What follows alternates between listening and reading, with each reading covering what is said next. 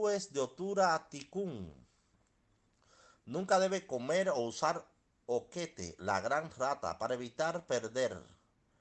Nunca debe comer, usar cangrejo para evitar la fortuna no consumada. Nunca debe utilizar el aceite de palmiste para nada, para evitar la ira de Chu. Nunca debe beber vino de palma para evitar la ira de Obatalá.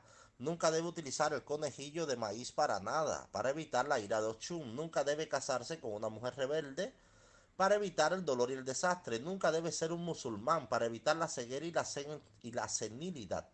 Nunca debe maltratar a cualquier persona para evitar que la gente venga a sus hijos en el futuro. Profesión